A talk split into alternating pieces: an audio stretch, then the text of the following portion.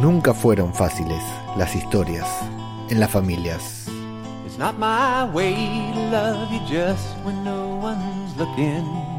Ni antes ni después del apocalipsis. Las relaciones familiares nunca van a ser sencillas. Y mucho peor, por supuesto, entre los zombies.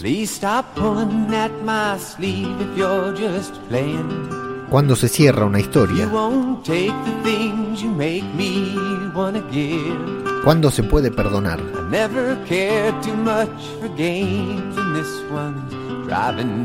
¿Cómo podemos despedirnos de alguien que ya no está y a quien no le pudimos decir adiós?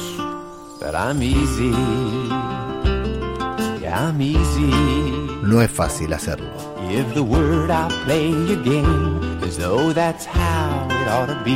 Pero tarde o temprano, la vida te da la oportunidad.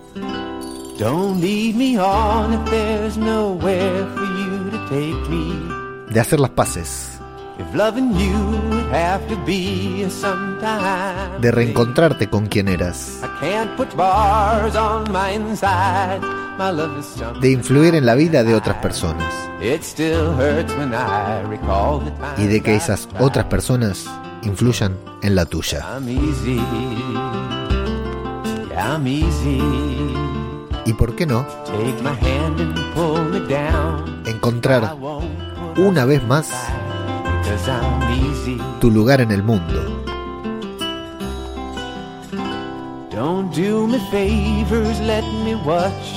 Tu lugar entre los seres vivos.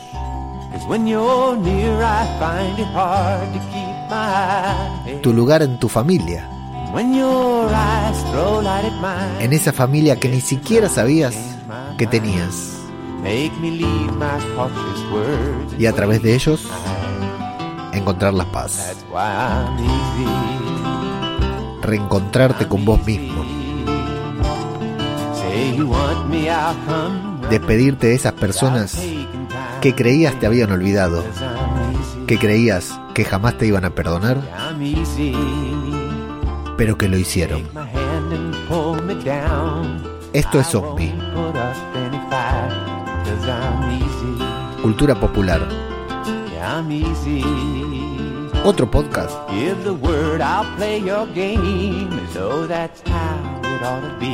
Sobre Fear The Walking Dead. Vengan, vengan, síganme, vamos todos juntos, todos a la vez, siempre hacia adelante, no importa para qué, cero compromiso, cero estrés, salgan del agujero y recorramos el camino, arrasando nuestro paso, devorando sin respiro, una marabunta sin discurso ni sentido, acá el que piensa pierde, el que piensa está perdido, ya no hay mañana ni ayer, solo es lo que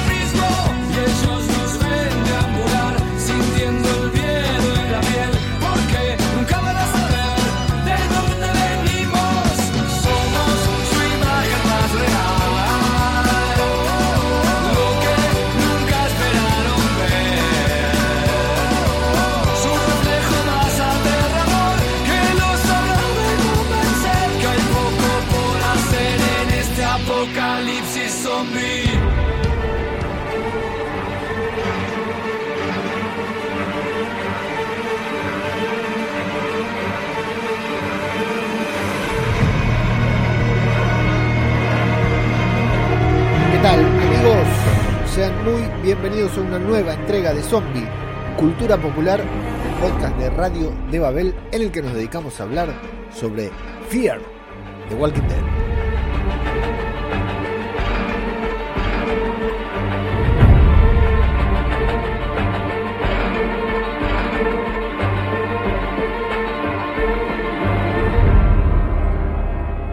Amigos, amigas, aquí estamos, yo soy ajeno al tiempo, los saludo desde Argentina y con una terrible, terrible fiesta acá, al lado mío. Es justo al lado donde yo estoy, estamos empezando un poquitito más tarde que lo normal, porque no se dan una idea, no les puedo explicar el pedazo de fiesta que hay lunes 17 de mayo, 22.44 horas, La fiesta que se están haciendo los vecinos no se puede creer en medio de la pandemia, si bien no hay cuarentena estricta ya, apenas alguna que otra restricción simbólica prácticamente, no se puede hacer este tipo de reuniones.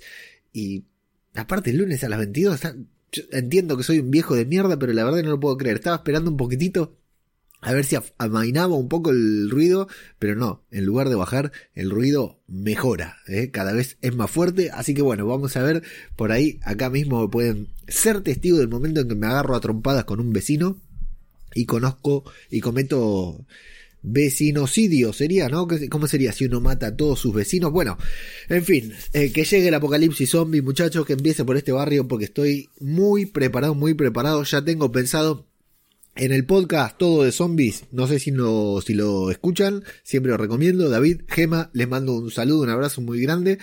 Eh, siempre le hacen una pregunta a los invitados que si te convirtieran, si te convirtieras en zombie, ¿quién sería tu primera víctima? Bueno, pregúntenmelo, pregúntenmelo hoy nuevamente, David, Gema, que tengo la respuesta segura. Son todos estos que están al lado mío eh, haciendo semejante quilombo un lunes a la noche. Ojo, eh tendría la misma calentura si no estuviera grabando un podcast. ¿eh? Si fuera un día normal, tendría la misma bronca porque estoy indignadísimo. Pero bueno, eh, no entiendo. Esto, ¿cómo les va, amigos? Bienvenidos. Tenemos otro capitulazo de Fear the Walking Dead.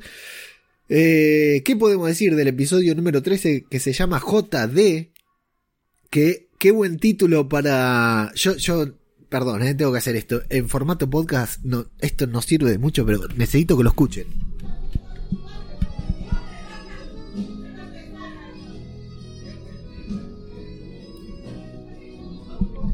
Recién se escuchaban unos gritos demoledores, ¿eh? unos gritos demoledores en esta fiesta. Tienen que ser testigos de lo que está sucediendo en este momento en mi barrio, porque la verdad no puedo. Creo que hace un año y medio que no escucho semejante griterío. A ver si vuelve el grito. Creo que era justo el estribillo.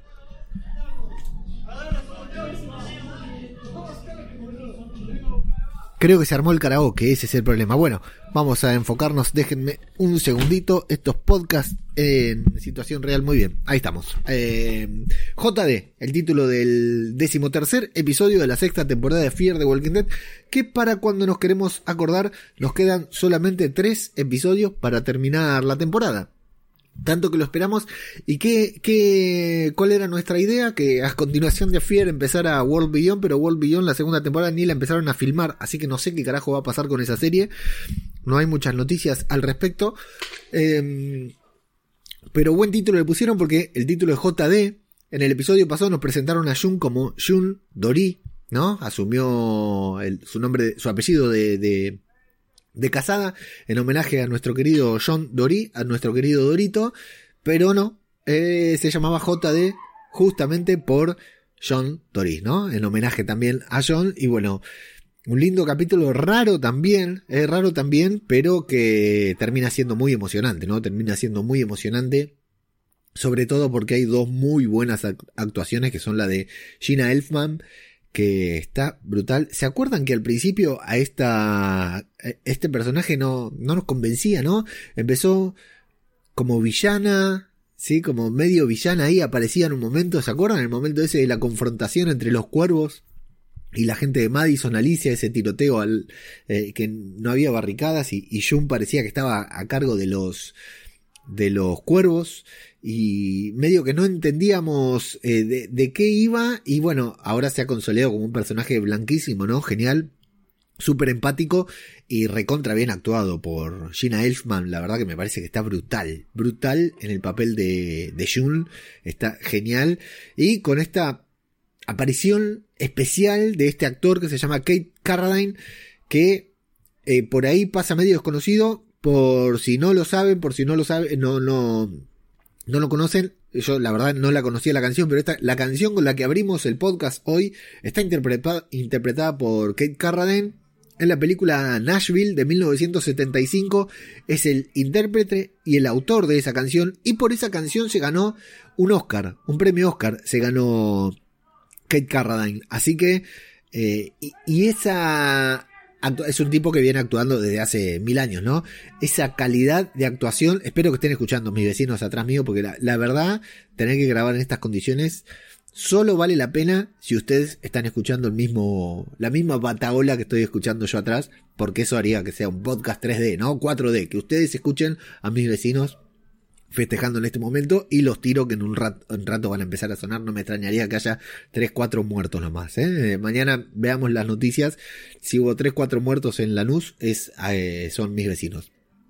Eh, a saludo ahí a la gente que se prende en la transmisión de en vivo por Twitch, porque les recuerdo que ahora no estamos eh, más por YouTube porque nos han bloqueado y ahora estamos buscando que nos bloqueen acá en Twitch también para ver a dónde hacemos el próximo stream. Sí, mis vecinos están con todos. Ese ahí me comentan, se escuchan. Me alegro, me alegro que estén escuchando ahora un ratito cuando se arme la bataola en serio, cuando se empiecen a los cuchillazos, que tampoco no es de extrañar. Eh, saco el micrófono a la ventana para que lo escuchen. Estoy al lado de la ventana. El otro día escuchaba un podcast en el que enseñaban a insonorizar la habitación y digan, nunca pongas tu micrófono al lado de la ventana. Bueno, acá estoy. Al lado de la ventana tengo el micrófono yo. Pero así es estos podcasts. realidad y ya saben que es como a mí me gusta grabar estos programas siempre insultándome con los vecinos o con los perros. Los perros calladitos soy hijo de puta. me gustaría que les muerdan y le contagien un poco de rabia a mis vecinos. Bueno.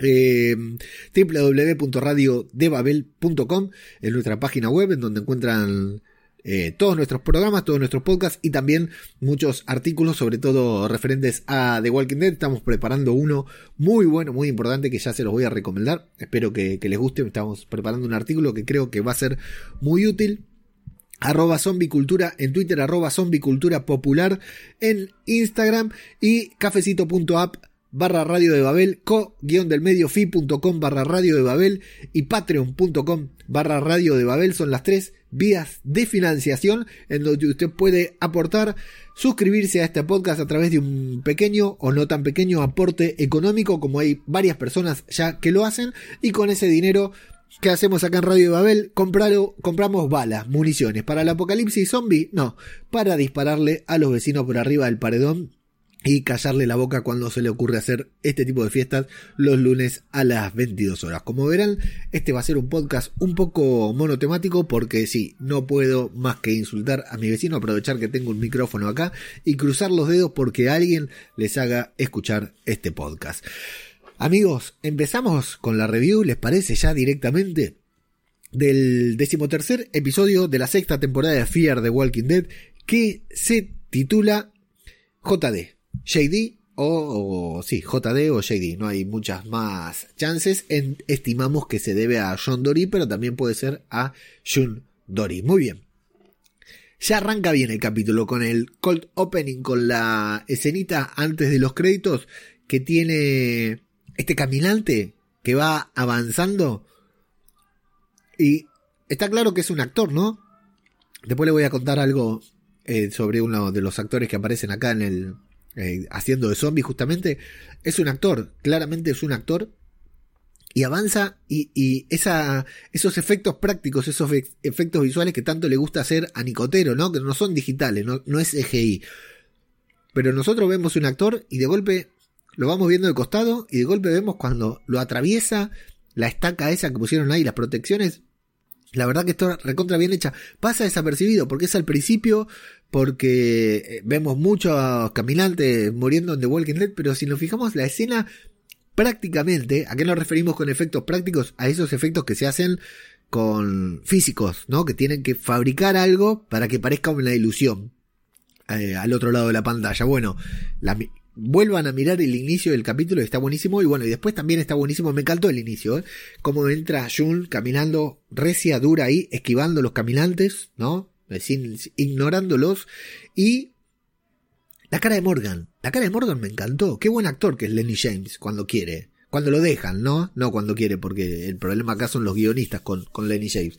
Pero Lenny James que está ahí cruzado de brazos, con la mirada distante, la mira a Jun, pero también mira más allá de Jun como si no la quisiera ver porque claro, está dolido porque todo, digamos, si uno empieza a ver la, terrible sucesión de acontecimientos, eh, Grace muere y en parte parece que Jun sea responsable porque no se quedó ahí, no se quiso quedar ahí, primero no se quiso ir con John, etcétera, etcétera, tantas cosas que han pasado, digamos que el grupo se dividió y no pudo eh, sumarse ahí a, a, lo que era eh, estar en el momento en que Grace la necesitaba. ¿Por qué? Porque Morgan y Grace tuvieron que ir hacia Jun en lugar de Jun estar con ellos, ¿no? Eh, y aparte Jun que tan caliente estaba por hacer ese hospital, al final no parece tener demasiado puro. Saludo a Jorge Martínez Román que se hace presente acá en la transmisión de Twitch también. Bienvenido. Y bueno, ese diálogo entre ambos, enojados, digamos, ¿por quién venís? ¿Venís por Grace? ¿Venís por John? ¿Venís por vos misma? Jun enojada, Jun que se da vuelta, Grace no te va a recibir. Eh, la verdad que, vuelvo a decir, dos buenos intérpretes. Lenny James, que es un buen actor, cuando lo dejan, cuando los guionistas lo dejan.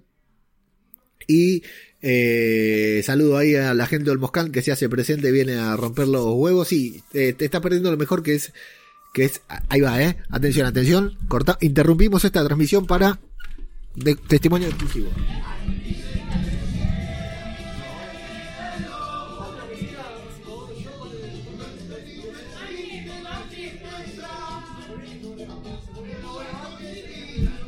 Espero que lo hayan escuchado. No es sábado a la noche, es lunes 22 horas. Eh, Patreon.com barra Radio de Babel. Compramos balas y los atendemos uno por uno a todos estos. Muy bien. Entonces, eh, un lindo duelo de miradas hay entre dos actores eh, con buena calidad. Gina Elfan, la verdad que está rompiendo. Y a Morgan, cuando lo. Cosa de Zona Sur, dice ese Barcy, tal cual. Eh, zona Sur, con Urbano no lo entenderías. Eh, Lenny James cuando lo dejan también actúa re bien, porque si lo vemos fuera de Fear the Walking Dead actúa muy bien Lenny James. Bueno, eh, vienen los títulos ahí con la silueta de Jum y nos vamos a este graffiti escrito en la calle. Cuánto derroche, ¿no? Ahora vamos a entender que estos son unos locos de mierda, pero cuánto derroche por parte de estos grafiteros y encima en aquí huele a muerto lo siguen defendiendo los grafiteros, ¿no? Como si fueran arte, mugrosos hippies, malditos hippies, hay que darles a palazo en la cabeza, hoy estoy más más intransigente que nunca. Eh, bueno, ese grafite ahí de The End is the Beginning, que como se va a redimensionar a lo largo esa frase, ¿no? Que es una payasada. O sea, primero es muy importante, está buena, muy filosófica pero es una payasada porque no parece que se fueran villanos de temer. Ojo, eh, ojo al piojo, ojo al piojo, porque hay algo muy interesante en este capítulo de The Walking Dead, que es que estos villanos solo nos hacen reír. Desde que aparecieron solo nos hacen reír, digamos, porque hacen graffiti, no sabemos qué los movilizan, no sabemos qué quieren, no sabemos para qué mierda es la llave. Encima aparecieron en un submarino tantas cosas tan raras eh, tantas cosas tan raras, tan fuera de contexto, y de golpe nos encontramos con un contexto que le van a dar acá, ¿no? Un trasfondo que ya los convierte en otra cosa. Ya los convierte en otra cosa. Y si nos ponemos a pensar en esto que representa este grupo, ¿no? De The End is the Beginning, imaginémonos lo que, nos lo que representan en nuestra realidad al día de hoy, ¿no? En nuestro presente, lo que podría representar un grupo así, ¿qué podría pasar en un mundo post-apocalíptico como ese? Creo que, la verdad que no sé, de alguna u otra manera lo hemos visto, pero así en la manera en que nos lo va a presentar Fear de Walking Dead ahora, tal vez sea una de las pocas veces en que vamos a ver que exploren este, este tema, esta temática de esta manera cuando vayamos desarrollando lo vamos a, poner eh, bien en palabras. Eh, vamos a ver a Jun que lleva la carta de John, que no sé si a ustedes les pasó lo mismo, pero yo en ese momento empecé a pensar, che, será, me parece que esta carta la leímos, no la leímos, la, terminamos de escuchar porque aparte la ponen en el previously, entonces es medio raro. Luego vamos a entender que no. Me encanta Jun que de golpe se volvió una pistolera, como está mirando para un lado y cuando siente el ruido apunta para el otro así, saca el arma rápido. Qué, bien ensayados esos movimientos. Y, y, me gustó esa cancha, ¿no? Lo, canchera que está para tocar los bidones de nafta.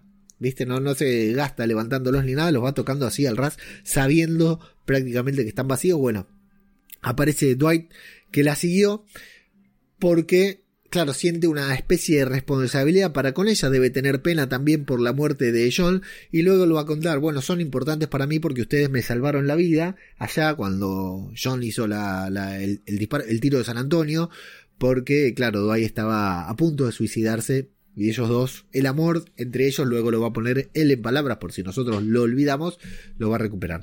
Pero eh, lo, lo, hizo volver. ¿Y quién, quién aparece ahí también? Jerry. ¿Por qué? Y porque sí, porque resultaba conveniente, la verdad, que la metieron ahí. No, justo estaba, vos no me viste, vos estuviste ahí, pero no me viste. Yo estaba de guardia y ella estaba intercambiando víveres y acá estamos los dos, pero vinimos por separado. Bueno, un despropósito. La verdad que lo de Jerry y Dwight es bastante, es un despropósito bastante importante a lo largo del capítulo porque lo de John y John, John 1.0 podríamos decir, John Senior como le dicen eh, los guionistas hablan de John Senior, John Dory Senior, eh, Está, estuvo muy bueno todo el capítulo. Pero lo de Dwight y Jerry, más allá de, de que Jerry bárbara, eh, me causó mucha gracia. Fue, bastante, bastante disparatado todo lo de Dwight y Jerry.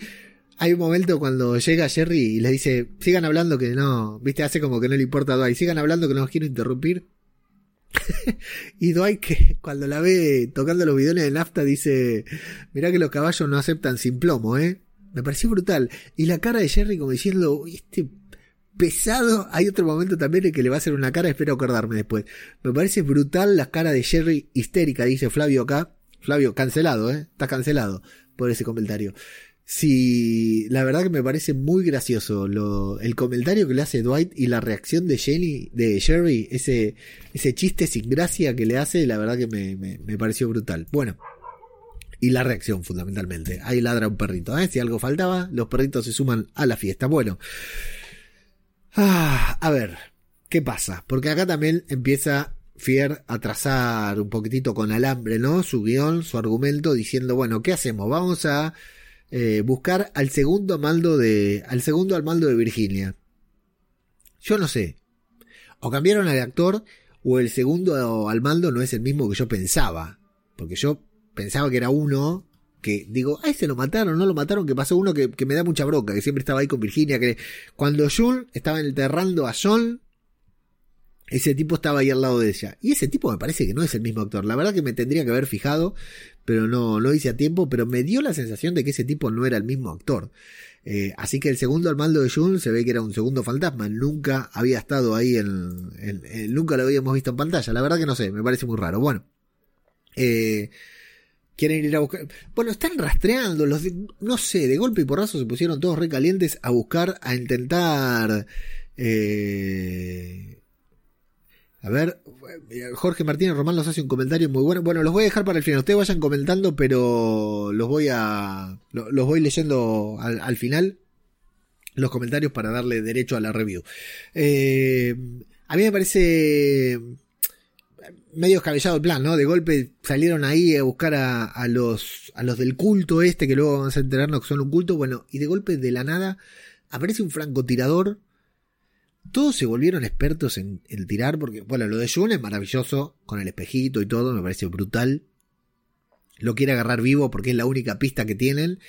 Y, y Jerry que desde ahí dispara, y, o sea, un francotirador está en altura les apunta con un rifle de largo alcance, ¿no? Evidentemente, un arma larga. Les dispara, los tiene ahí controlados, se acercan los caminantes y de golpe se va porque sí, porque Jerry se levanta y dice a la mierda, disparo. Jun dice, cubrime, cubrime que voy a ver y nadie la cubre. agarra a ella primero, nadie la cubre. La verdad que es un despropósito. No está mal la escena, pero es un despropósito. Estaba viendo que la directora, si no googleé mal, es lo primero que dirige. Y se le vio la pinza por todos lados se salva la directora porque tiene un guionazo. Es un muy buen guion. Está buenísimo el, la, idea que tuvieron para el capítulo y las actuaciones. Eh, pero después en la parte de acción me parece que deja bastante que, que desear, sobre todo esta escena del francotirador, porque aparte el francotirador les está disparando y después va, se encierra en la caravana, deja que June entre a la caravana y después la toma como rehén en la caravana, la verdad que muy raro, pero nos vamos a olvidar de todo. ¿Por qué nos vamos a olvidar de todo? Porque tenemos a este Ranger, ¿no? A este tipo que decimos que será un retirado de Virginia, que está rastreando, vemos, ¿no? Todo el trabajo policíaco que hizo. Y después, después de esa gran maniobra, gran mala maniobra de Jun, ¿no? Porque lo que pasa ahí, después nos vamos a encontrar con que es el padre de John. O sea, más, algo más disparatado que esto, no podía haber. O sea que John, a los 12 años su padre lo abandonó. Habló de su padre, si es cierto, lo que dice Jun después. Siempre que habló de vos, pensé que estaba muerto. Pensé que estabas muerto, pero bueno, sí, claro, lo dio por muerto el viejo truco, ¿no? De que, de que eh, haya quedado vivo. Pero... Más disparatado que esto no puede haber. Sin embargo, o sea, ¿cuántas casualidades se tienen que dar para que el tipo estuvo ahí, ahora se encuentra con Jun, pero nunca se encontró con John? Es muy loco. Ahora, nos chupa huevo, ese es el tema. Nos chupa huevo porque es totalmente eh, increíble, digamos, es, inverosímil que se haya encontrado con Jun, así que le haya visto la pistola y le diga, uy, mami, ¿quién te dio ese... Encima re misógino también, ¿no? Dale preciosa, dale bonita. Uy, mami, ¿quién te dio ese, ese, esa pistola? Esa pistola es mía. Boom, es el padre de John. Y wow, trabajo policíaco. Ahí vemos toda la investigación. Él nos cuenta en primera persona lo que John ya nos había contado, ¿no? Esto de que él tuvo que hacer algo incorrecto para hacer algo correcto, ¿no? Y que eso lo carcomió por dentro y bueno, cualquier excusa es buena para abandonar a tu hijo de 12 años, el tipo lo abandonó, no importa porque al final del episodio lo vamos a, lo vamos a perdonar, se va, va, va, a tener su, su, su, su, perdón por lo que hizo, eh, pero el tipo va muy avanzado en la investigación. ¿Por qué va envasado? Me, me, estoy yendo al carajo, pero bueno, está bueno para narrarlo todo junto, la parte, la trama esta de John y cómo va contando las cosas. ¿Por qué va tan avanzado en la investigación? Porque ya lo investigó hace, no sé, 30 años atrás y acá empieza a cerrar todo, a cobrar sentido lo disparatada que era la trama de esta secta, porque nosotros vimos en el episodio pasado, no, en el anterior, en el del huerto, vimos algo inverosímil, ¿no? Este culto, esto que, que, que miran a los muertos, que miran al zombie ese, que quieren cortar el, el, círculo, el ciclo vital de la vida, de que nos convertimos en, en materia orgánica, que vuelve a dar la vida, ¿no? Eh, aquellos que son indignos no pueden volver a la vida a través de otras personas, digamos, al convertirse en, material orgánico que va a dar vida a las demás, que, que la idea, digamos, no estaba muy disparatada, ¿no? No, ¿no? no es una idea muy rara a la de otras culturas, pero sí la forma en que lo predicaban y todo, se veía mucho como a culto, como a, como a una secta, y en este episodio lo confirman, y esto es lo que quería decir antes, es muy bueno que nos pongan todo esto, ¿no? Que nos, nos hagan nos hagan pensar esto y que veamos cómo sería una secta.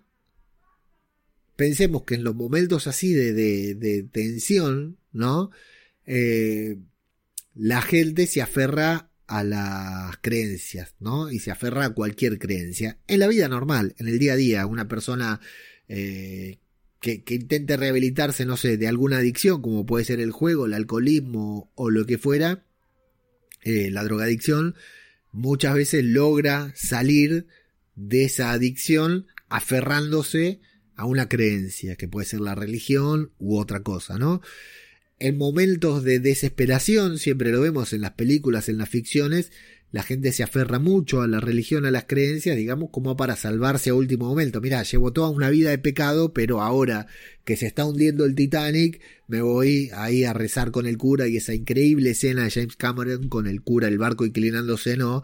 Y el, y el, y el cura eh, extendiendo la mano y todos queriendo tocar la mano del cura en el último momento para tener la salvación. Bueno, ¿cuánto de todo esto se potenciaría en un apocalipsis zombie, ¿no? La desesperación de la gente, la desazón de la gente. Imaginemos al hermano de Wes, Derek.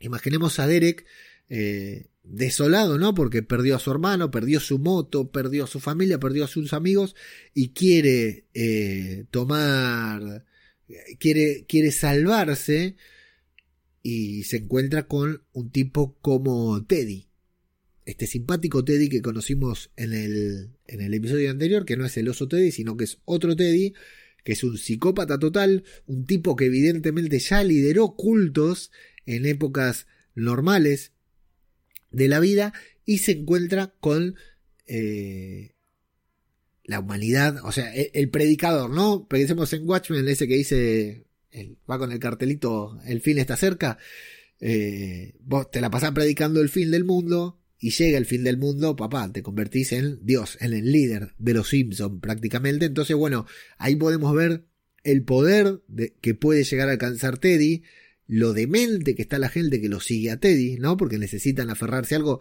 imaginemos, susurradores, los de México, de Luciana, ¿no? Eh, que, el Tito Farmacias le dicen en aquí huele a muerto. Y eh, Teddy, por ejemplo, ¿no? Entonces vamos viendo la desesperación de la gente por aferrarse a algo y el poder que le da ese tipo para hacer absolutamente cualquier cosa. ¿Qué pasa?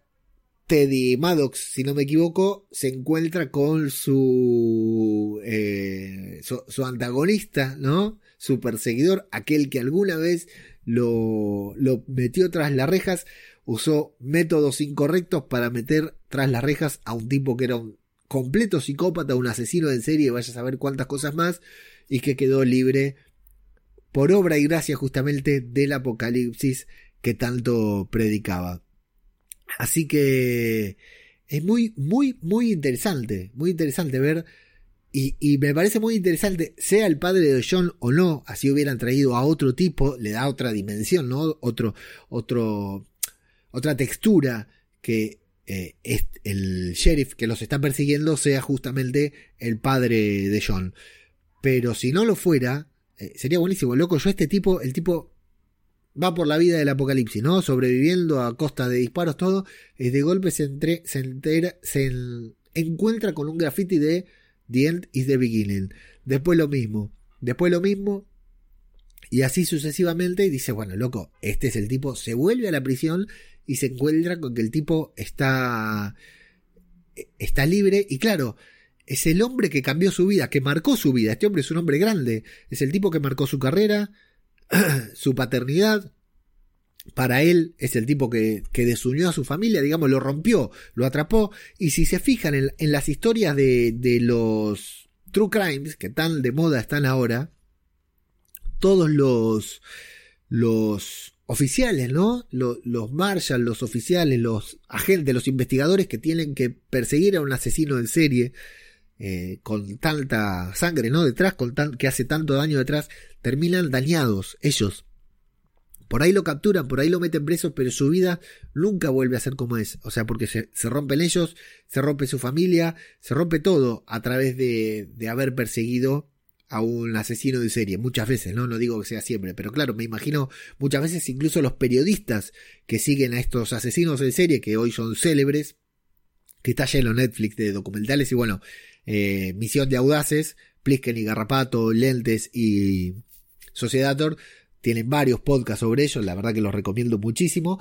Van a encontrar eh, que, que muchos periodistas que se encargan de cubrir a estos criminales, cuando son asesinos en serie, cuando son tan sádicos y todo, que se encuentran, que terminan dañados también, terminan no pudiendo dormir, eh, no, no, pudiendo tener, eh, vincularse con otras personas justamente por haberse involucrado tanto. Bueno, imagínate que en medio del apocalipsis zombie, si te cuesta encontrar un, una manera de seguir adelante, bueno, todo esto le genera al nuevo John Dory, a John Dory 1.0, eh, la presencia de Teddy Maddox una vez que confirma que no está preso y obviamente que va a hacer todo por encontrarlo. Y acá sí, ahora podemos ver, tomar una verdadera dimensión, que venga este tipo y nos diga, ojo, porque son muy peligrosos, ojo, porque si nos acercamos van a adelantar su plan. ¿Y cuál es su plan? No sé, pero seguro que es bien de hijo de puta. Porque si antes era hijo de puta, ahora en el apocalipsis zombie,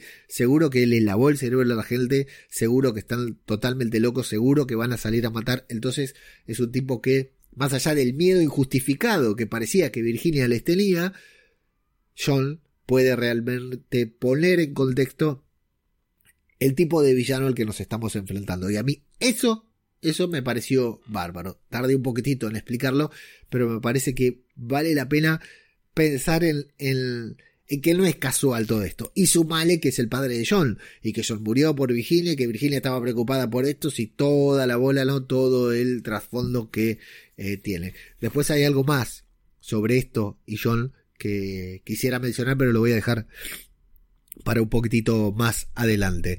Eh, la verdad, interesantísimo, interesantísimo. Todo esto, más allá de los posibles errores argumentales o, de o de rodaje que pudo haber tenido este capítulo que de todas maneras lo, lo salvan estos dos intérpretes, ¿no? Bueno.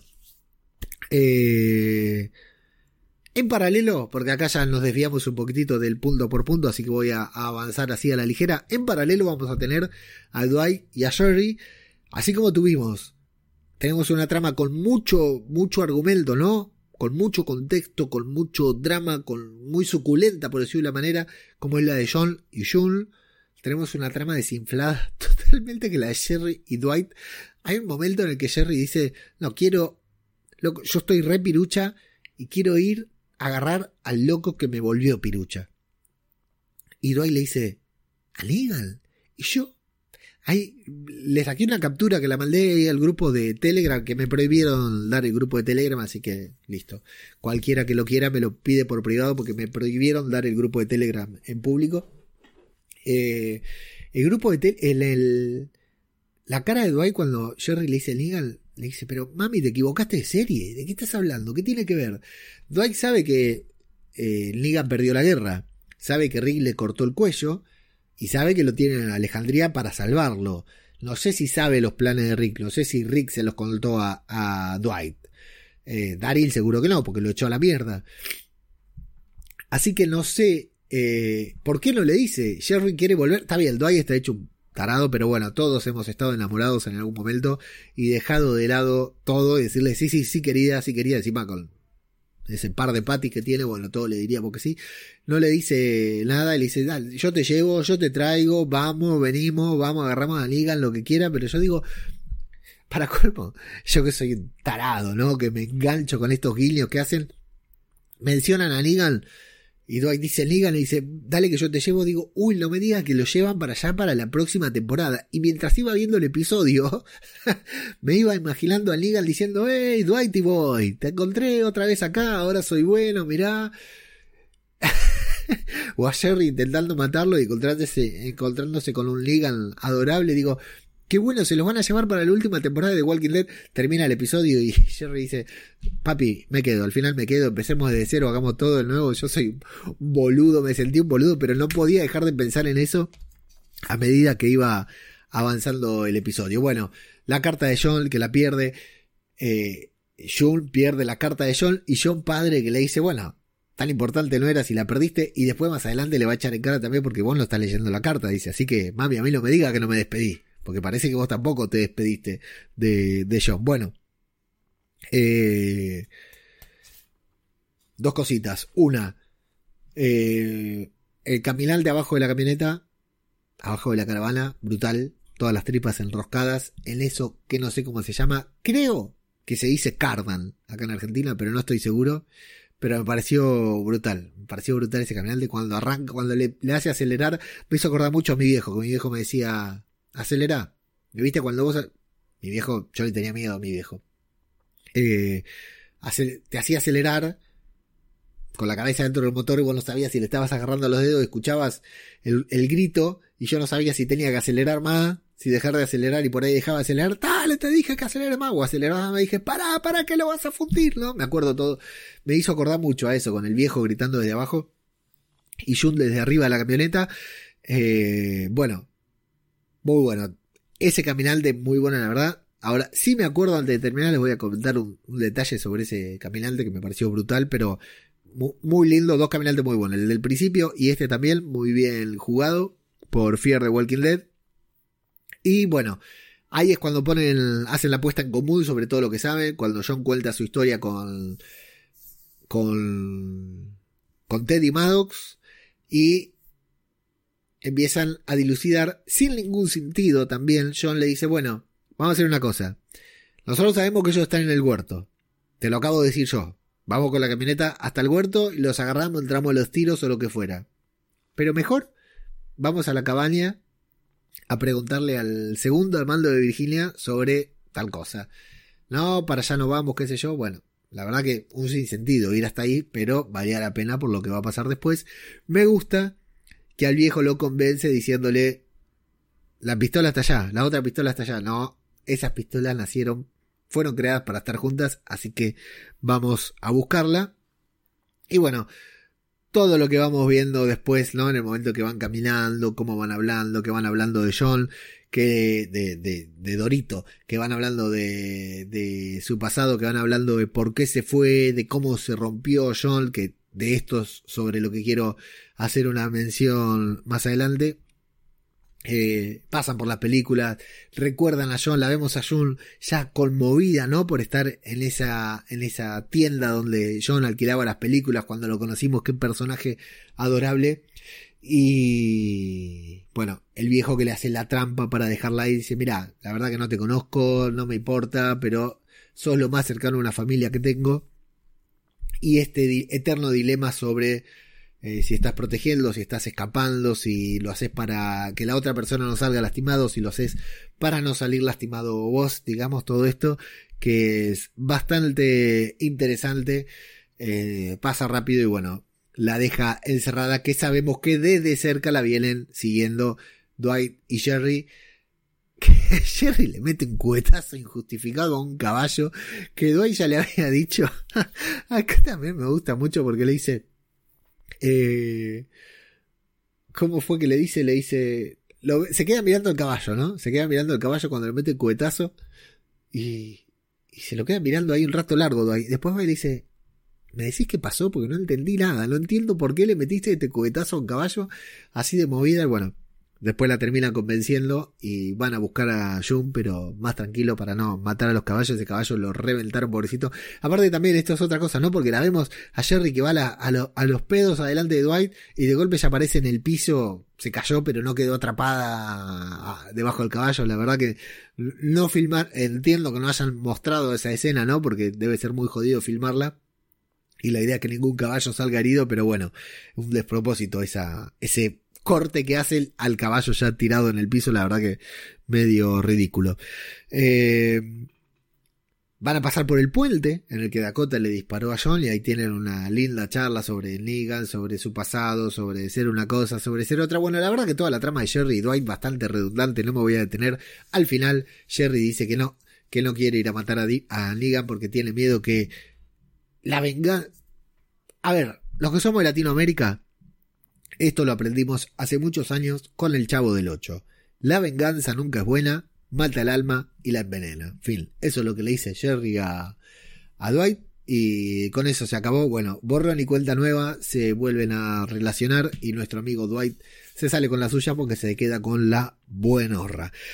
Eh, nos vamos a ir a la cabaña de John, en donde John llega el otro John, en la cabaña donde murió John, llega el otro John y se encuentra con el Ranger, que acá creo que ese no decía que es el mismo, pero con más gordo y barba. ¿Qué le pasó, pobrecito? en vez de adelgazar en el apocalipsis zombie, engordó. Bueno, sí, tengo mis dudas habría que no, no, es que digo que no sino que cuando lo vi decía eso no es eso no es y bueno sí evidentemente era pero no sé por qué le cambiaron tanto el aspecto eh, si es ese eh, estoy feliz de que muera porque la verdad que lo odiaba, lo odiaba por sorete, porque se notaba eso, esos que le pones, se ponen el traje de vigilancia, ¿no?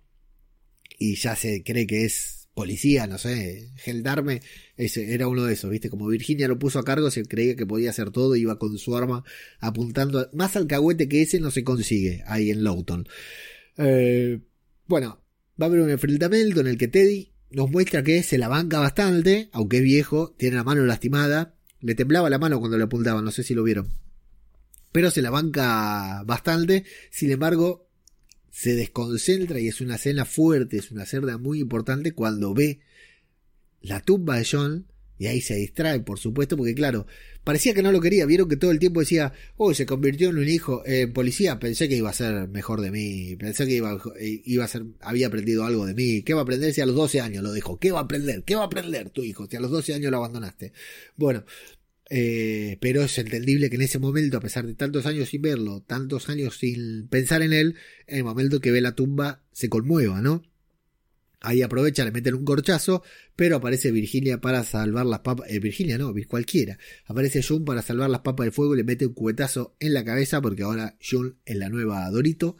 Porque eh, donde pone el ojo poco, pone la bala, podríamos decir. Bueno. Me gustó también cuando entra a la cabaña, antes de tener este enfrentamiento ¿no? con el Ranger, que se emociona. Entra, mira una cosa, mira otra cosa, va viendo algunos recuerdos suyos, algunos recuerdos de su hijo y se va emocionando. Eso la verdad que me gustó bastante, me pareció muy interesante. Y bueno, yo pensé que se nos iba. Yo pensé que era hola y adiós para este personaje, para John Dory padre. Sin embargo, lo van a curar. Lo eh, eh, tiene una, la poción de Hermione que curaba, no me acuerdo cómo se llamaba. Eh, lo va a curar Jun del balazo. El viejo se va a levantar para ver a Jun recuperando la carta en manos de Dwight. Dwight y Jerry le dieron la carta de, de Jun, de que John le escribió a Jun que el hombre es complicado, ¿no? Y va a haber una charla muy importante, importante entre el viejo John y Jun sobre John. ¿Qué quilombo que es esto?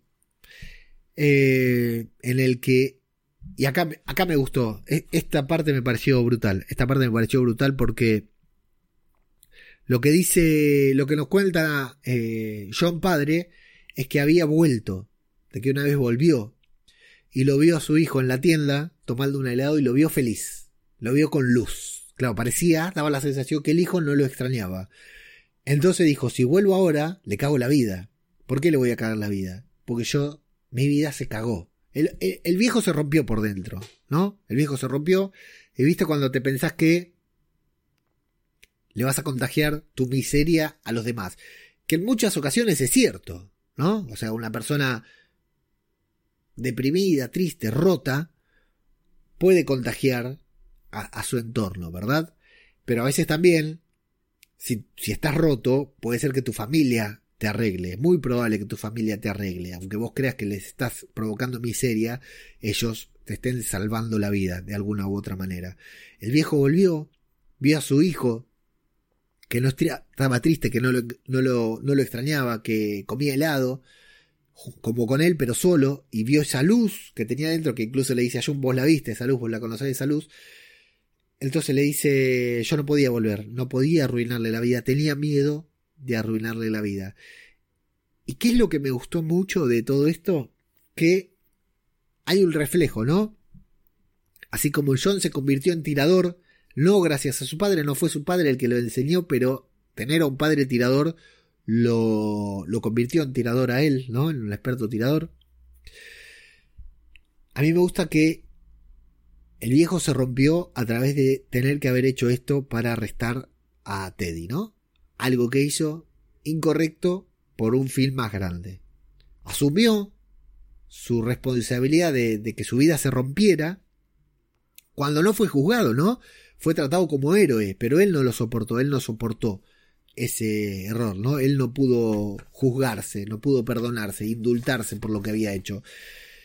John, todo lo contrario, no quiso inculpar a nadie, no hizo nada incorrecto para inculpar a nadie, pero fue cómplice, y eso lo rompió él. Y también se tuvo que alejar para no compartir su miseria con Jun. Y está buenísimo ese reflejo, muy Star Wars, en Fear de Walking Dead, salvando las diferencias. Perdón, Antonio, por la comparación. Pero esto de que lo que le pasó a John padre, sin haber convivido prácticamente nada, le pasó también a John hijo y fue la causa de su muerte. O sea, tal vez moría igual, estamos en un apocalipsis zombie, ¿no? Podemos morir en cualquier momento, pero eso lo rompió, eso lo separó de su familia, e, eso fue todo y me encantó ese reflejo entre padre e hijo. La verdad que esa luz que, te, que, que John padre no quería apagar de su hijo se apaga cuando a John le pasa exactamente lo mismo que le pasó a su padre o algo muy parecido. Por causas distintas, algo muy parecido. porque pensemos que a John también lo felicitaron. Virginia lo, lo, hizo adelante de todo, lo felicitó, lo aplaudieron. Bueno, brutal, brutal. Me pareció genial. Genial reflejo para el personaje, para lo bueno e importante que fue siempre el personaje de John en Fear the Walking Dead. Y pensemos que en ese capítulo, en el que John resuelve, entre comillas, ese asesinato, se termina John. Porque en ese capítulo le queda un capítulo más, se separa de June y vuelve para morir. Ese es el capítulo en el que se nos termina John Dory, el fiel de Walking Dead, porque también se muere él, queda muerto en vida prácticamente. Bueno, genial, la verdad me pareció genial. Eh, si faltaba algo, va a haber un tributo a John, un velorio, un entierro, podríamos decir, ahí, en el que leen la carta. El viejo tiene. Eh, tiene unas actuaciones brutales. Y June, Gina Elfman también, ahí. después están Dwight y Jerry, pero hay que sacarlos de, con la vista, ¿no? Hacer así, ¿no? Ponerte la mano para no ver una parte de la pantalla.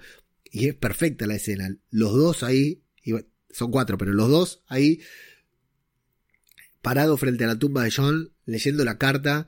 John diciendo todo exactamente lo que John y John padre necesitaban escuchar, ¿no? Que perdonó a su padre, que espera que Jun lo perdone. Bueno, la verdad que eh, una profundidad y sobre todo a nosotros nos emociona porque se trata de John.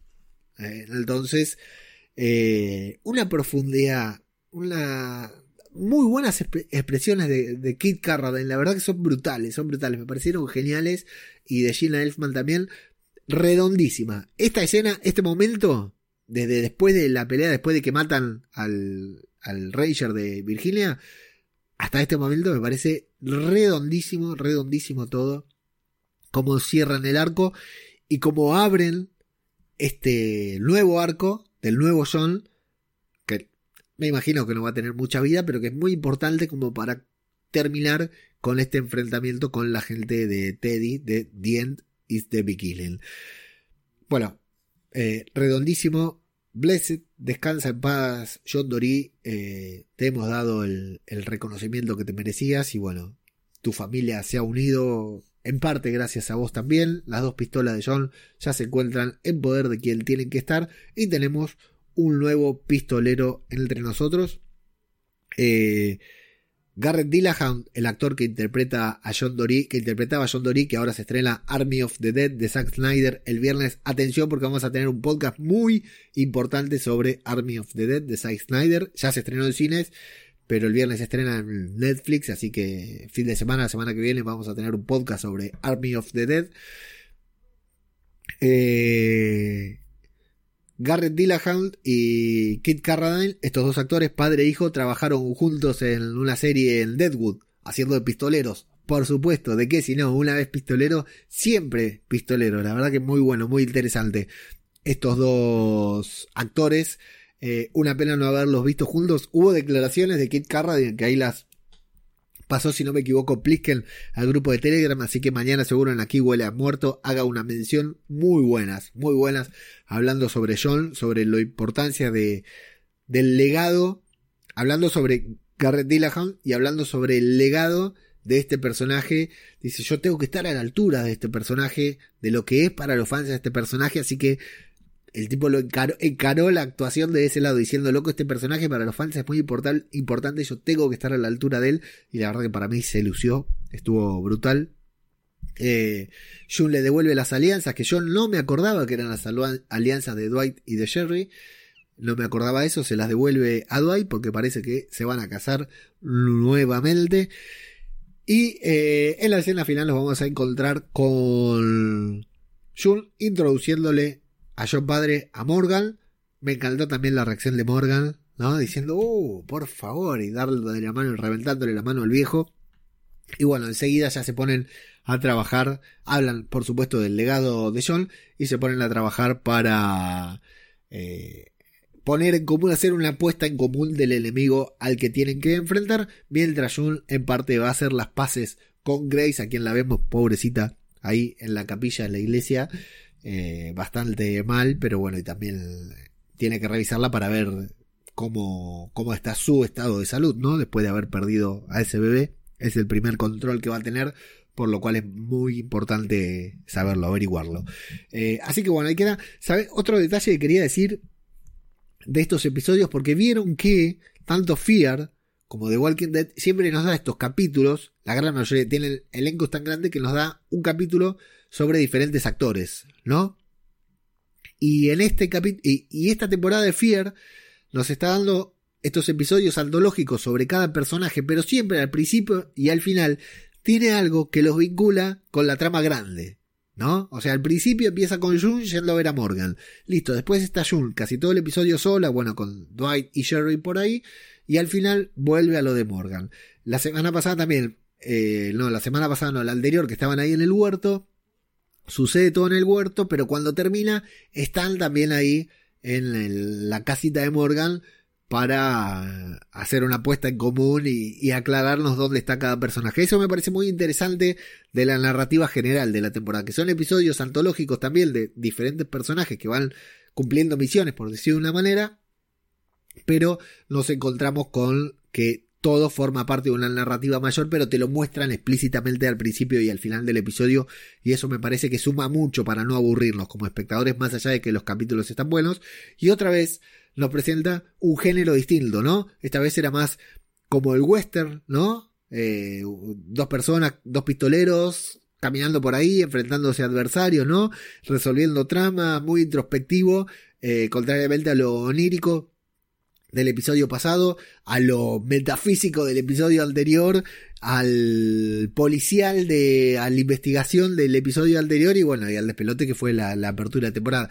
Eh, la verdad que muy interesante como fueron rotando los géneros, los estilos y los personajes, siempre uniéndolos con una narrativa mayor a lo largo de la temporada. Bueno, con esto, de esta manera, con esta próxima confrontación, termina el episodio número 13 de la sexta temporada de Fear The Walking Dead, titulado eh, JD o en inglés, para hacernos los gringos, JD.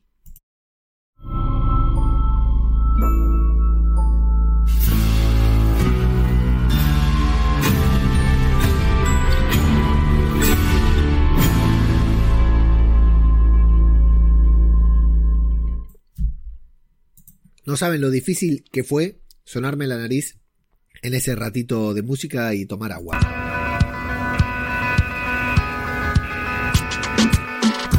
Ahora sí, entonces vamos a ver qué opinan ustedes, que ya saben que es lo más importante en este podcast, es saber qué es lo que opinan ustedes y no lo que opino yo, aunque bueno, yo hablo durante 50 minutos y en 20 minutos me leo todos los comentarios. La verdad que a mí el capítulo me gustó muchísimo, me gustó muchísimo y lo que más me gusta es que en medio de muchas cosas muy flojitas, de guion, de rodaje, de dirección, de actuación, esta trama de mierda de Dwight y Jerry, que siempre está bueno ver a Jerry en pantalla, pero la verdad que es un sinsentido esta trama. Dwight también, ¿eh? Ojo que a mí Dwight es un personaje que me encanta, lo quiero siempre porque aparte me gusta mucho la actuación de Austin Amelio.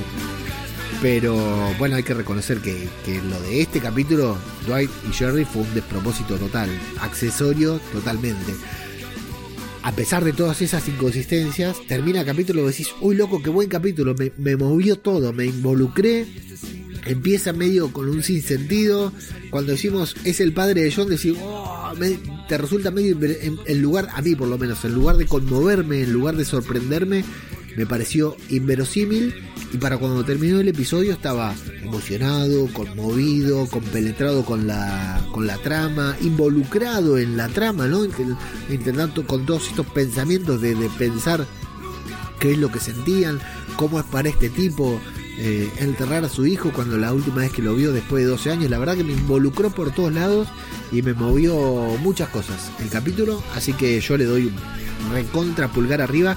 Estoy medio caliente con las calificaciones porque el episodio pasado en IMDB. Estamos en la sexta. El episodio pasado en IMDB le pusieron 6.3, hijo de puta. Lo mataron, lo mataron. Tiene más votos que el anterior, que el del huerto de Holding, que tenía 962 votos y 8.3 de calificación tiene. Y este tiene 1105 de calificación y 6.3. ¿Qué, ¿Qué capítulo vieron? Si fue un capítulo azul de la semana pasada. Y este, bueno, tiene 8.3 hasta ahora, que es el, el promedio más o menos de la temporada. Sí, hay un par más arriba, pero bueno, eso lo vamos a ver, lo vamos a, a desarrollar más adelante. Vamos primero con los comentarios de Twitch, que hay varios comentarios por ahí, se estuvieron hablando mucho. Pintó la clandestina, dice Flavio Olmoscán, acá al lado sí ya terminó. Y no cayó la. no vino la yuta, ¿eh? Eh, fue el capítulo 13, Jo- dice Jorge Martínez Román. Fue el capítulo 13, el número 13. Desde la antigüedad fue considerado como de mal augurio. Y en este capítulo hubo todo menos mala suerte. Fue buena suerte encontrar a John Dory y que Dwight haya encontrado la chaqueta con la carta. Eso no. Eh, recuérdenme. Se me tapó la nariz. Eso creo que no lo vimos eh, en la serie, ¿no? Eh, porque en las fotos, en las imágenes del episodio, se ve el momento en que agarran la campera de Jun. Pero creo que en la serie no lo vieron, lo deben haber cortado eso. Ese bar me dice que es el mismo con pelo, con barba y gordo, dice eh, ese bar sobre el Ranger. Teddy es el Charles Manson de The Walking Dead, sí, tal cual. Eh, le falta tomar dióxido de cloro a la secta de los grafiteros, dice Flavio. Eh, como es un podcast internacional, les voy a decir que acá hay una, hubo una corriente muy grande de comunicadores sociales que decían que tomando dióxido de cloro se calmaba, se curaba el COVID o se prevenía el COVID, no me acuerdo. El agente Olmoscán es doctor, así que él sabe que no es así y yo como él lo sabe también considero que lo sé. Eh, pero bueno, gente que lo tomaba en- al aire en un canal de televisión, así como yo acabo de tomar un trago de agua, acá tomaban dióxido de cloro para mostrar que no hacía nada y que era bueno contra el COVID y un niño murió por ingerir dióxido de cloro, así que sí creo que en Estados Unidos también, ¿no? Lo, había hablado, algo de eso había dicho el pelotudo de Trump, me parece, ¿no? Eh, Flavio aclara que Wes, para los que no lo ubican, es Julián, sí, en aquí Willow Mertel le dicen Julián, el amigo de David Moulet y Dumbledore Puente. Eh, pensé lo mismo, dice el Manson de los zombies. Me acuerdo en la segunda temporada estaba la secta de Celia. ¿Qué secta de pacotilla esa, no? Pero sí. En Fieru tuvimos bastantes eh, sectas.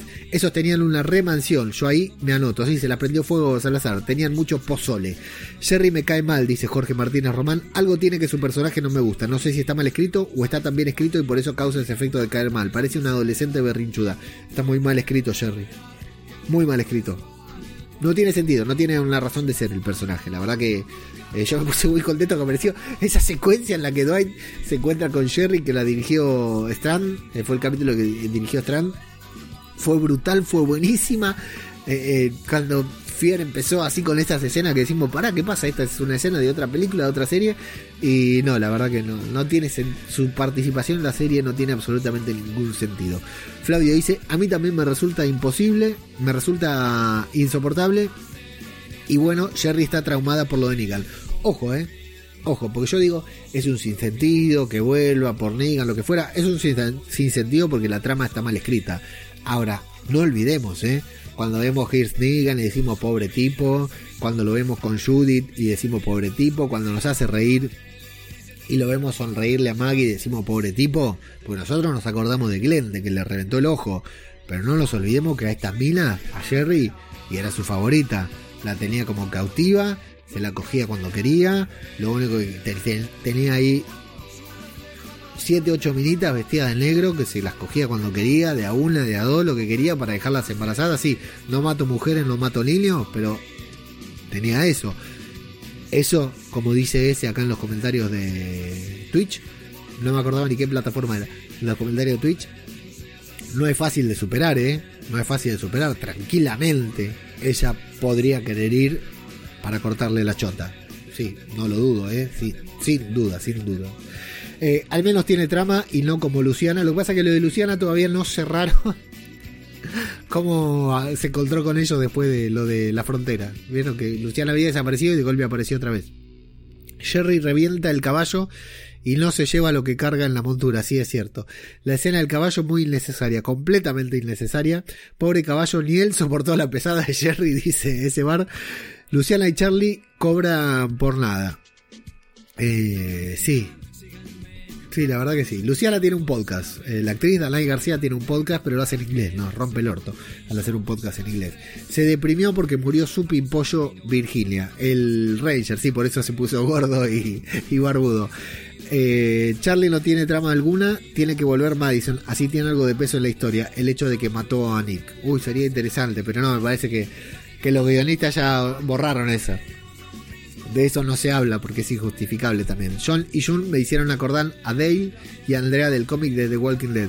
Muy bueno, salvo porque Dale no se ve, a ver, Dale se la bombeaba a Andrea. Pero, spoiler del cómic. Pero sí, la verdad que sí. Ese dice, sí, pero hacían bien, iba a ser. Si, si la hacían bien, iba a ser muy bizarro, claro. Eh, mucha química entre June y el padre de John, mucha química. Sí, en esta temporada Fear nos tiene con la incertidumbre de que todo puede pasar, todo es posible. Me está gustando mucho. Sí, a mí también, la verdad que esta temporada es brutal. Fear de Walking Dead le está pasando el trapo a The Walking Dead esta temporada. Así es, dice Jorge Martínez Román. Y Dakota no tiene suerte. ¿eh? Justo aparece el padre del tipo que ella valió. ¿Sabes que pensé lo mismo? Cuando entró pensé, bueno, acá le presento a Grace, mi novia, le presento a, a, a la esposa de Isaías. Isaías se llamaba, ¿no? Bueno, le presento a este, le presento al otro. Y esta es Dakota. Ah, Dakota, mucho gusto, sí. Ella es la que mató a, su hijo. Sí, me imaginé también eh, cómo iba a ser ese momento, ¿no? En que, en que John se enteraba de que Dakota mató a John y que está viviendo ahí, que los ayuda y, y todo. Bueno, eh, lo veremos en próximos episodios seguramente. Eh, me voy a los comentarios de Evox para ver qué opina la gente en esta hermosa red social en la que también se pueden subir podcasts. Y la gente comenta, Conchita García Torres dice, qué alegría volver a oírte y pole. Sí, Conchita, muchas gracias. También una alegría para mí volver a grabar, la verdad que tenía muchas ganas. Samu dice, Qué bueno que volvisteis. Mira, sobre la llave yo lo tengo muy claro. Atención, atención, Samu lo tiene claro. A ver si acierto. Bueno, si la tenés clara, Samu, a ver si acierto como acerté tras ver el primer episodio de Falcon que el tema era racial. La llave es del submarino nuclear y como sabemos se tienen que girar dos llaves a la vez. Supongo que Luthor tiene la otra y meter los códigos. Quieren desatar un invierno nuclear con ellos resguardados durante muchos años en el búnker para luego subir y repoblar. Por eso, The End is the Beginning. ¡Puto Samu! ¡Puto Samu! Genio total. Este sí que sabe, totalmente. Los del búnker dijeron, fuera, un mosquito. Mosquito, hace un frío de cagarse viene un mosquito. Los del... Los del búnker dijeron, muy pronto vamos a cerrar y no vamos a volver a abrir. Número uno dijeron eso, los del búnker. Segundo, necesitan la llave. Tercero, el submarino nuclear. Y cuarto, is the Beginning. Eh, Samu, sos un crack. Crack total, eh. Te felicito. Guarden este comentario porque Samu acaba de descifrar el final de la serie. Vale mencionar, vale destacar que el año que viene o este, no sé, va a haber webisodios sobre el origen del submarino, sobre la tripulación de ese submarino. Va a haber un webisodio de varios episodios, o sea, una historia de varios webisodios de Fear the Walking Dead sobre el origen del submarino, así que atención con eso. ¿eh? Samu, sos un crack. Terminaría el podcast acá, la verdad que la, la rompiste totalmente. Y ahora que lo decís, ojo, porque no es mala idea, ¿eh? Todo el mundo está buscando la cura del apocalipsis, tal vez ellos la tienen. Boom, a la mierda, encienden el submarino y listo. Muy bueno, muy bueno, Samu, me encantó, ¿eh? Luis Javier García Las Heras dice: Hola, ¿alguien sabe si The Walking Dead estos seis últimos episodios los emiten en Star al ser Fox de Disney? No lo entiendo. Eh, y Ángel Pito le dice: No sé de dónde escribes, pero The Walking Dead es una serie original de AMC en España.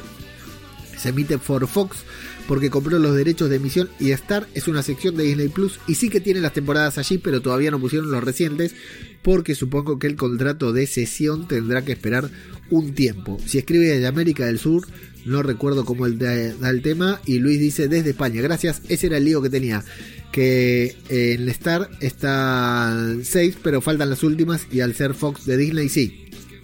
Eh, pasa que sí, probablemente bueno, eso, ahí está. Nosotros acá todavía no llegó Disney Star, así que nada, Luis. Y Alfresinos nos dice, buen capítulo. Dorita conoce a su suegro. Dorito Senior, la parte de cara plancha y Jerry, lo peor. Pareja muy tóxica. Una pregunta, Leo. ¿La mamá de John lo abandonó ¿O qué final tuvo? ¿O se fue con Teddy? El próximo capitulazo con nuestra musa Alicia. Gracias, Leo. Sí, vi los avances y la verdad que la rompe Alicia en el próximo episodio. Va a estar genial. Tengo mucho miedo, Alfresinos, tengo mucho miedo de que la maten. A la Alicia, que el otro día hubo declaraciones que dijo: Sí, me encantaría hacer otra cosa que no sea estar matando zombies.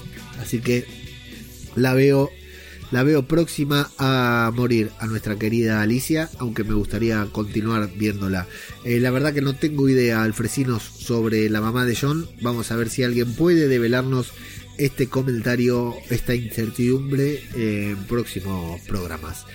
Eh, y Flavio dice que buena teoría la de Samu. Sí, sí, la, la pegó, la pegó. El Samu la pegó sin ninguna duda. Estoy pensando qué más tenía que decir. Ah, sí, les quería comentar, pero es un detalle muy tonto. Los voy a invitar a Instagram, arroba zombicultura popular, y a Twitter, arroba zombicultura. Eh, sí, porque no sé por qué otra vía compartido. Bueno, me voy a convertir en el grupo de Telegram, pero ya sabe que en el grupo de Telegram me prohibieron porque entran menores. Entran menores y no quieren menores. Ahí el cura, viste, tenemos, lo tenemos al cura, el querido cura Legañas no acepta menores en el grupo de The Walking Dead. Eh, sí, lo que quería decir es que este zombie que vimos abajo de la caravana y otro zombie que eh, que vimos en la calle, estaba tirado en la calle y Jun lo tiene que matar, están interpretados por una actriz que se llama Madison Thompson. Eso solo les voy a decir. Una actriz de, que hace de doble. Hizo de doble de doble cuerpo, ¿no? Viste que a veces necesitan un actor no para doble de acción necesariamente, sino doble de cuerpo. Para, a veces no va el actor o tiene que filmar de una manera en particular y utilizan un doble de cuerpo. Hizo de doble de cuerpo de Thor, Emily Ratatowski y Zendaya. Con eso creo que ya te estoy diciendo todo. Nada más con decirte Emily Ratatowski, que si no la conocen, bueno, no sé qué sentido tiene sus vidas si no conocen la, si no siguen el Instagram, el Instagram de Emrata. Esta actriz, Madison Thompson, es la que es una actriz de, dobles, hace esto, doble de cuerpo, a veces de acción, a veces no de acción, y es la que interpretó al zombie que está abajo de la. con un increíble, maquillaje, increíble maquillaje, al zombie que está abajo de, de la caravana, y interpretó también a, al zombie, un zombie que mata a Jun ahí aleatorio, un zombie random que aleatorio que lo manda ahí en la, en la carretera. Eh, Madison Thompson, es todo lo que puedo decir para no ser cancelado. Pero los invito a ir al Instagram, arroba zombicultura popular, o al Twitter, arroba zombicultura, o al grupo de Telegram si están ahí. Y van ahí van a saber cuántos pares son tres botas. Amigos, decimotercer episodio de The Walking Dead de Fear de Walking Dead, mirá lo que dije, ¿eh? mirá lo que es el, acto fallido.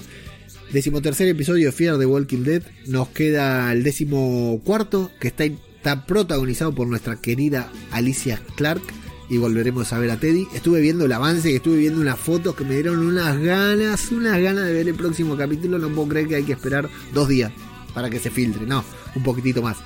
Y décimo, nos queda el 14, 15, 16, nos quedan tres capítulos nada más y se nos acaban los muertos, ¿eh? Se nos acaban los muertos y el viernes Army of the Dead de puto Zack Snyder, así que ahí estaremos también para reseñar esa película tan rápido como podamos. Invitarlos una vez más a sumarse a www.radiodebabel.com para encontrar todo el contenido al que estamos generando. También hay ahí un enlace para suscribirte al newsletter, para recibir los newsletters semanales, quincenales, mensuales sobre de Radio de Babel. Algunos son de zombies y otros son de otras cosas, pero los invitamos ahí a suscribirse, a seguirnos en todas las redes sociales y a visitar patreon.com barra radio de Babel, cafecito.app barra radio de Babel y co-del medio fi.com barra radio de Babel. Vale mencionar, porque hace mucho que no lo mencionó, que este podcast no genera contenido exclusivo para los Patreon, para los que nos compran cafecito,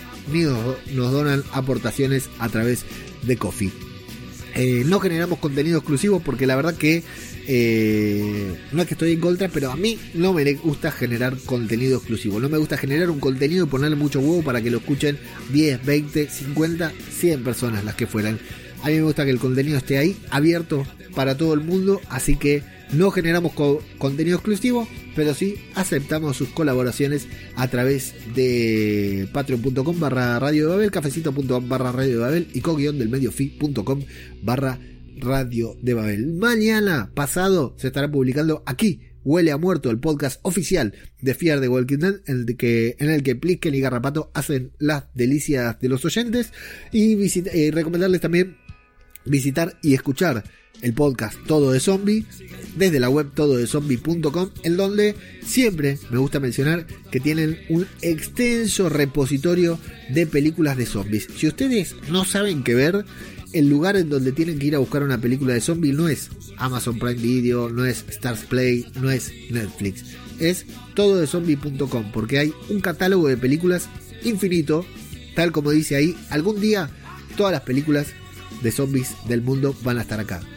Eh, pueden cargar una película, pueden reseñarla e incluso pueden averiguar en qué plataforma la pueden ver, ver el tráiler, todo. La verdad que eh, lo recomiendo muchísimo visitar eh, todo de zombie.com y escuchar aquí Huele Muerto y darle like, comentar y calificarnos con 5 estrellas en Apple Podcast también, que nos sirve mucho para que otras personas nos encuentren, nos descubran, nos conozcan. Amigo, amigo, amiga, amigos, amigues, esto ha sido Zombie Cultura Popular. Muchas gracias a los que están ahí en vivo en la transmisión de Twitch. Muchas gracias a los que nos siguen viendo en YouTube, aunque no podemos transmitir más ahí. Y muchas gracias a los que nos escuchan en formato podcast. Este episodio ha estado dedicado completamente a los hijos de mil puta de mis vecinos de acá, de Lanús Oeste, de la calle. Bueno, no, la calle no lo voy a decir, pero estos hijos de puta, ojalá,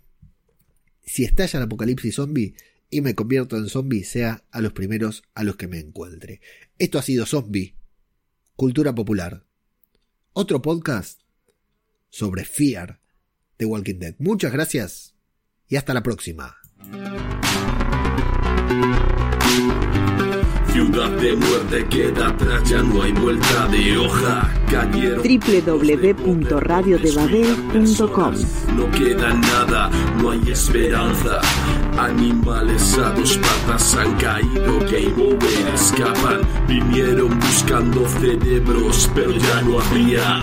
Disparaban por sus almas, pero ya no había. No quedan zonas en la urbe donde el hombre campe. Es el fracaso del sistema ante el voraz enjambre. No amanece, la larga noche se ha instalado. No hay sonrisas, no hay besos, no queda nadie al lado. La realidad del yermo, empezar de cero. La realidad de tu deseo te acerca al infierno. Ahora pides ayuda, puedes llamarme serpiente. Mira mis dientes, mi sangre no entiende de suerte. Salta el muro de tus miedos, siéntete el más fuerte. Asume tu actitud inhumana ante la muerte y muerte.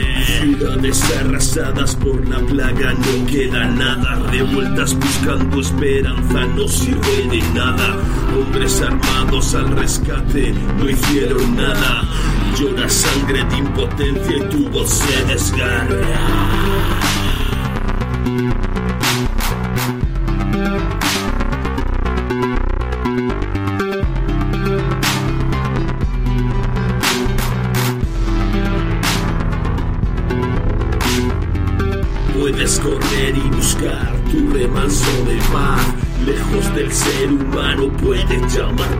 Mundo globalizado, mundo infectado, un mundo inerte. Puedes llamarlo serpiente.